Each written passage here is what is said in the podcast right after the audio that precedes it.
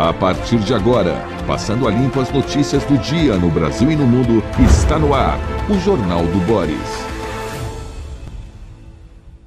Bom dia, muito bom dia.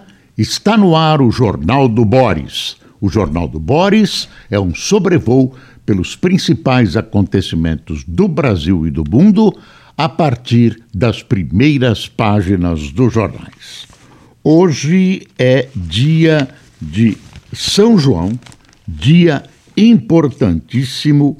Uh, após dois anos, São João na Bahia tem festas, fuga para o interior e reencontros de famílias. É um momento importante, especialmente no Nordeste brasileiro, uma festa religiosa e cultural de largas tradições. E vamos às manchetes de hoje. Folha de São Paulo. Lula tem 47%. Bolsonaro marca 28, aponta o Datafolha, é a pesquisa esperadíssima ah, anunciada ontem pelo Datafolha. E aqui tem uma rápida análise.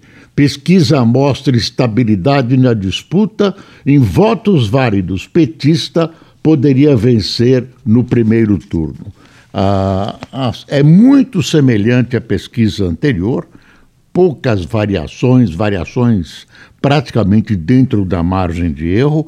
Se a eleição fosse hoje, segundo Datafolha, segundo essa pesquisa do Datafolha, a vitória poderia sorrir para Lula ainda no primeiro turno. Isso ah, assustou, como tem assustado o comando da campanha ah, do presidente Bolsonaro, e medidas populares e populistas estão sendo lançadas tentando que Bolsonaro vá para o segundo turno. Segundo turno é uma outra eleição.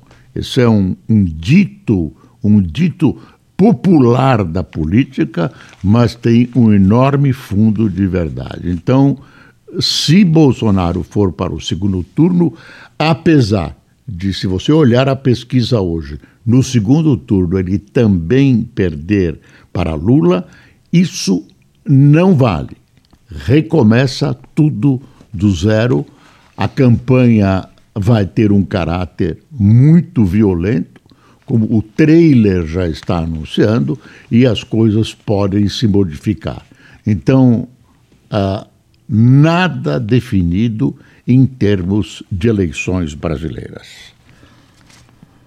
O Estado de São Paulo, delegado da PF, vê interferência em operações. Prisão é revogada. Milton Ribeiro foi solto por ordem de desembargador do TRF-1. E o juiz do caso diz ter recebido centenas de ameaças. Governo quer auxílio Brasil a 600 reais e bolsa a mil reais para caminhoneiros. Isso é, é a reação da campanha do presidente Bolsonaro. Esse negócio é populista, nós vamos ter que pagar tudo isso depois da campanha eleitoral. Muito provavelmente o próximo governo pode ser Bolsonaro, pode ser Lula, pode ser Ciro, quem quer que seja, uh, vai ter que pagar esse tipo de coisa. Finanças não aguentam desaforo não tem desaforo possível e nem milagre possível. Existe uma lógica dos acontecimentos. Os economistas divergem nas análises, mas a lógica sempre acaba vencendo. Às vezes, você tem mais de dois caminhos, você tem uma lógica que pode ser bifurcada, mas sempre em aritmética os números correspondem à realidade. 2 mais 2, 4 sempre. Alguns pensam que é 5, mas não é. Bolsonaro planeja aumentar Auxílio Brasil para 600 reais. Você já imaginou o pessoal recebendo 600 reais? Vai contentar muita gente. Muita gente vai votar em Bolsonaro por causa disso. Aí o valor dizendo Lula mantém dianteira no Datafolha. Ex-ministro sai da prisão por decisão, decisão da Justiça. Então vamos para o Globo. Planalto dribla lei eleitoral e decide elevar o Auxílio Brasil. Nessa fase aqui o Brasil se aproxima das eleições, é proibido você estabelecer benesses, mas o governo tem meios de driblar toda essa história e, inclusive, o, o estourar o, os limites, o teto dos gastos uh, oficiais. Governo vai usar PEC para garantir valor de 600 reais. Decisão pode ser contestada judicialmente. Aí fica difícil a justiça dizer que você não pode dar um auxílio de 600 reais. Eu acho que o governo vai conseguir emplacar esse tipo de coisa, inclusive com apoio da oposição. Você já imaginou alguém do PT, por exemplo, dizendo: olha, somos contra o aumento para 600 reais. Não, porque isso vai ter que ser pago mais tarde, é populismo. Vai explicar isso para a população que está passando necessidades, inclusive fome. Quer dizer, não tem conversa. É só ver as filas que se formam quando o Auxílio Brasil é pago. Ah, o governo Jair Bolsonaro decidiu elevar de 400 para 600 o valor mínimo do Auxílio Brasil numa decisão uh, numa decisão apressada pela crise gerada com a investigação do ex-ministro Milton Ribeiro por suspeita de corrupção. Uh, claro que vai prevalecer aí um desespero né, da, da, do governo do presidente Bolsonaro para não correr o risco de ser travado num primeiro turno com uma vitória de Lula. Olha, essa questão da libertação do ministro é uma história que, para mim, não está bem explicada. O delegado que conseguiu prender o ministro e conseguiu prender os pastores, ah, os tais dois pastores piedosos, sacerdotes, que ganhavam uma bela grana, conseguiu o objetivo dele, ah, segundo a visão jurídica dele, de prender ah, essas ilustres figuras que bordejam a política brasileira. Aí ele prendeu.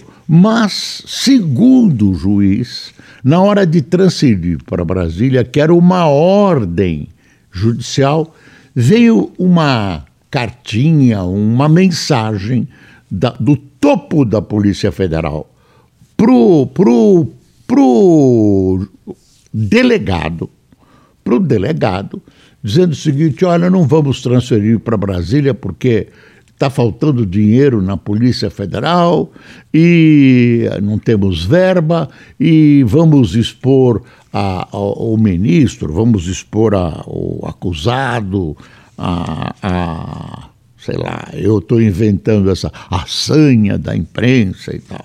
Não falo, as palavras não são essas. Quer dizer, não, não queriam expor o ministro e aí não cumpriram a ordem judicial, aí o juiz acabou topando deixar. E o delegado se sentiu tolhido, porque, segundo ele, o ministro recebeu um tratamento diferenciado, um tratamento não previsto em lei, e isso, segundo o, o delegado, prejudica as investigações. Uh, o que foi apresentado no relatório dele uh, mostra que esses uh, ilustres pastores realmente tomavam uma graninha dos prefeitos para conseguir chegar ao ministro e para também uh, receberem verbas do Fundo Nacional de Desenvolvimento da Educação, o EFNDE. E aí uh, uh, eles, não ficou claro para mim, não ficou claro qual o elo, o elo prático, objetivo de que o ministro ah, vou dizer as palavras que o ministro roubava junto. O ministro protegeu, disse que tinha se afastado deles, mas não se afastou. Tem um, um, uma, um sinal aí que o ministro diz que a, é a família do ministro vendendo um, um automóvel com, de 60 mil cruzeiros para alguém da família do pastor, aí pingou 60 mil cruzeiros, 60 mil reais. É, ser velho é duro, eu falo cruzeiro ainda. Reais, pingou isso, pingaram 60 mil reais na conta do ministro. Ele disse que é a venda de um carro, isso podia ter sido apurado imediatamente no Estado. Deve ser mais adiante. Então, para mim, hum, quer dizer, o, o, ministro tem uma proximidade muito grande, mas não, eu não vi, deve ter no processo, deve ter no processo. Uh, diz que tem escutas telefônicas, eu não sei. Mas nesse instante eu não vejo uma ligação, um elo prático, uma acusação criminal do ministro, a não ser o ter deixado, ter patrocinado, ter proximidade e esse, e esse dinheiro da venda do carro. Bom, a pesquisa. Na pesquisa, o Lula ganha a eleição em primeiro turno, mas ainda estamos, em termos de Brasil, muito longe das eleições. Estamos perto sob alguns aspectos e longe sobre outros. O Lula tem 47, Bolsonaro 27, 19 pontos o separam, é bastante. E lá embaixo vem o Ciro Gomes. Isso representa uma estabilidade em relação à pesquisa anterior, que foi no dia, nos dias 25 e 26 de maio. Depois vem o Ciro Gomes, que foi de 7 para 8, manteve também a, a posição anterior. E a Simone Tebet ficou lá entre um e dois. Ela teve dois em, em maio e agora tem um, então uh, vai ser difícil decolar a Simone Tebet. Ela nem tem apoio total dentro do partido dela, o MDB, e muito menos no PSDB. Quer dizer, é uma candidatura. Uh, a frase aqui do Boris, uma candidatura, a meu ver, excelente, mas boicotada dentro dos partidos. Olha, tem uma coisa que a gente tem que advertir aqui, que é importante na eleição, que é a rejeição. 55% dizem não votar em Bolsonaro de, de jeito nenhum, ante 35% de Lula. Presta atenção, porque a pergunta feita pelo Datafolha se refere exclusivamente ao primeiro turno. A pergunta é assim: no primeiro turno, em quem você não votaria? É mais ou menos isso. Fixa, fica, canaliza a atenção do eleitor para o primeiro turno. No segundo turno, é uma outra conversa, a rejeição é outra, mas é primeiro turno, então não vale para você falar em termos de uma eleição no segundo turno.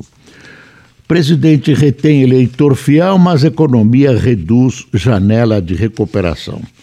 O campanha de Bolsonaro vê Datafolha com alívio e aposta em pacote social não teve muita influência na novidade do aumento da gasolina e aparentemente a prisão do ministro também não ou não foi captada ainda pela pesquisa ou realmente não teve grande influência. uh, o Lula, o Lula manteve as posições dele no Nordeste e entre os mais pobres, e o nicho do Bolsonaro, de classe média, etc., e, e ficou uh, mantido uh, também nas suas, nas suas mesmas colocações. Voltando para a história do ministro, muita gente foi surpreendida por uma declaração de Lula Está aqui. Lula coloca em dúvida a necessidade da prisão de ex-ministro. Eu tenho a impressão, quando ele fala em prisão, é, aí ele diz assim: a prisão depende de apuração, depende de provas. Você não pode prender porque você vai prender.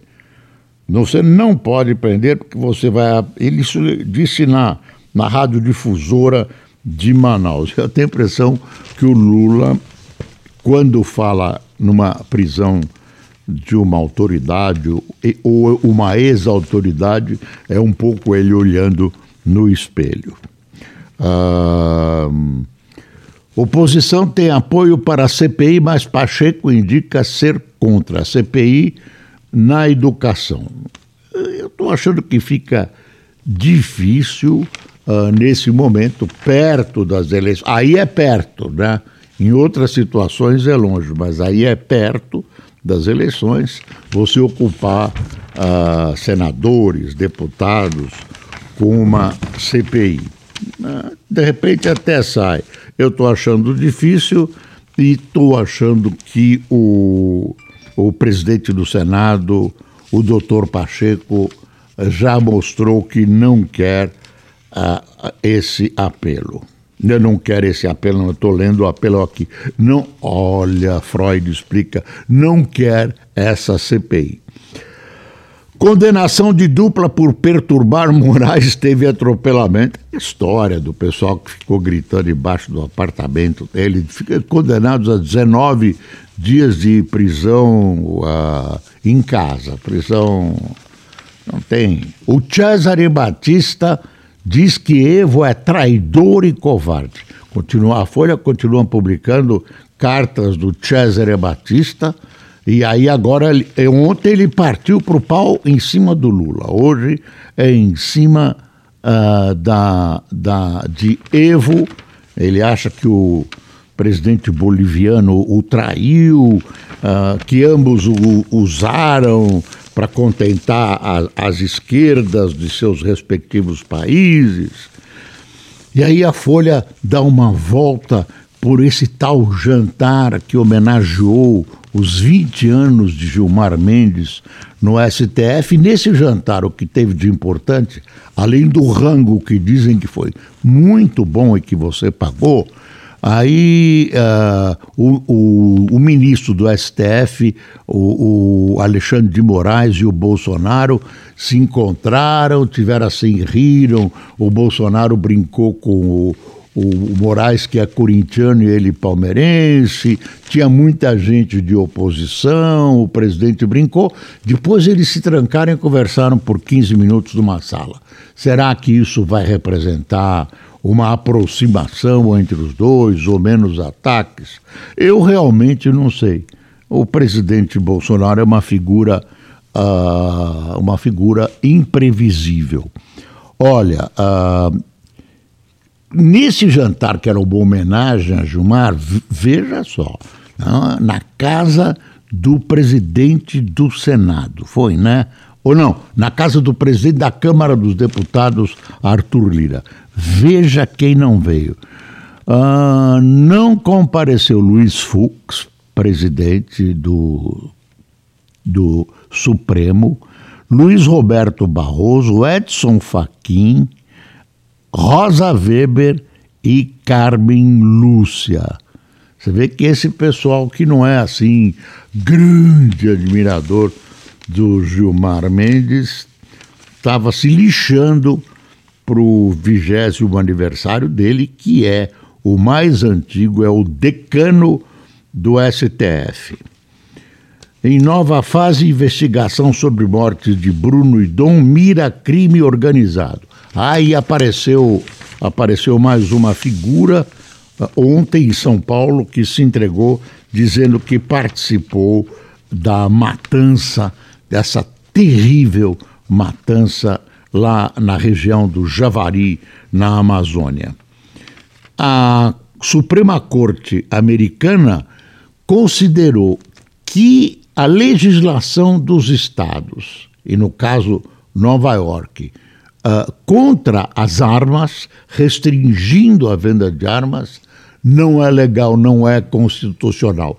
Ressuscitou a grande liberdade de se comprar armas nos Estados Unidos quando todo o país assiste atônito a uma série de situações muito graves em relação a, a, mortes, em relação a jovens usando armas e esse tipo de coisa. Reunião do BRICS tem ataques da Rússia e China ao Ocidente. Uh, reunião do BRICS foi formal, mas serviu para a China e para a Rússia reclamarem das, das penalidades que estão sendo impostas à Rússia. Coitada, invadiu a Ucrânia, talvez não tenha imaginado que a reação seria essa. Se os Estados Unidos e o Ocidente abrandam, a Rússia vai em frente, viu? A Rússia aí quer restaurar a situação que tinha na época dos tsares.